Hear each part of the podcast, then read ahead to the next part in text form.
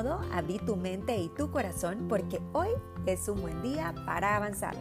Soy Lindsay La Reinaga, comunicadora y mamá, y voy a ayudarte a diseñar el estilo de vida que buscas, acercándote herramientas de crecimiento en cuerpo, mente y corazón. Quiero contarles que recibí en una de mis redes sociales la siguiente pregunta de Susana y en base a su caso voy a compartirles algunas ideas y acciones que sé que serán de gran ayuda para todos. Hola Lindsay, soy mamá de dos niñas, ama de casa. La cuarentena por COVID ha venido a poner mi mundo de cabeza. No sé qué me pasa, siento que ni yo misma me aguanto a veces y a veces me siento súper positiva y confiada. Los oficios y quehaceres de casa nunca se acaban, me siento cansada y a veces culpable por cómo mis hijas me perciben y yo sé que ellas también sienten mi estrés. Mi esposo trabaja todo el día en la computadora y puede ayudarme con las niñas hasta el final de la tarde. ¿Qué me aconsejas? ¿Cómo haces en tu caso que sos mamá para encontrar, encontrar bienestar en este tiempo? Mi querida Susana, en primer lugar, muchísimas gracias por la confianza, por escribir, por tener pues esa em, confianza en, en poder compartirnos cómo te estás sintiendo en este momento y quiero contarte que no estás sola en esto y no sos la única. Te entiendo totalmente y sé que allá afuera hay muchas mamás también que se identifican contigo. En primer lugar, quiero invitarte a que aceptes y abraces la realidad que estamos viviendo y la realidad que tú estás viviendo en tu caso sabiendo que no tenés el control de lo que está pasando afuera.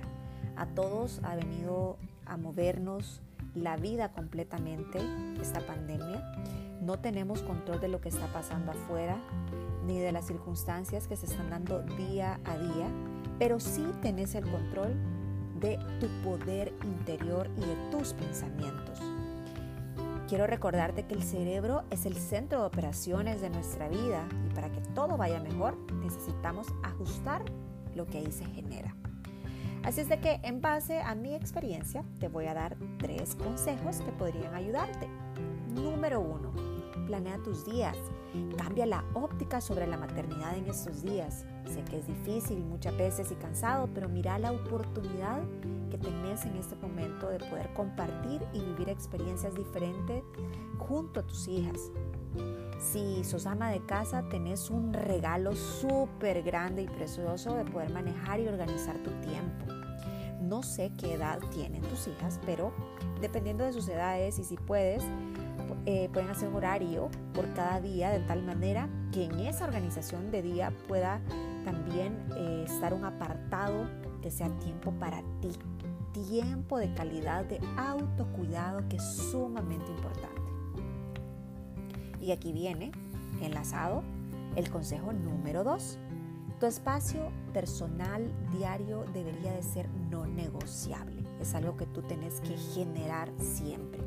Llámese ejercicio, un momento para hacer yoga, ponerte una mascarilla, hacer una oración y meditación, leer algo, eh, dedicar tiempo para poder edificarte con un podcast como este o un video de crecimiento.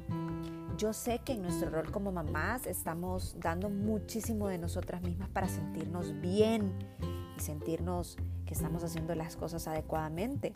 Pero en realidad tenemos que cuidarnos, apapacharnos, tomar control de nuestro crecimiento individual como personas para poder dar tiempo de calidad y para poder transmitir emociones de calidad a quienes nos rodean.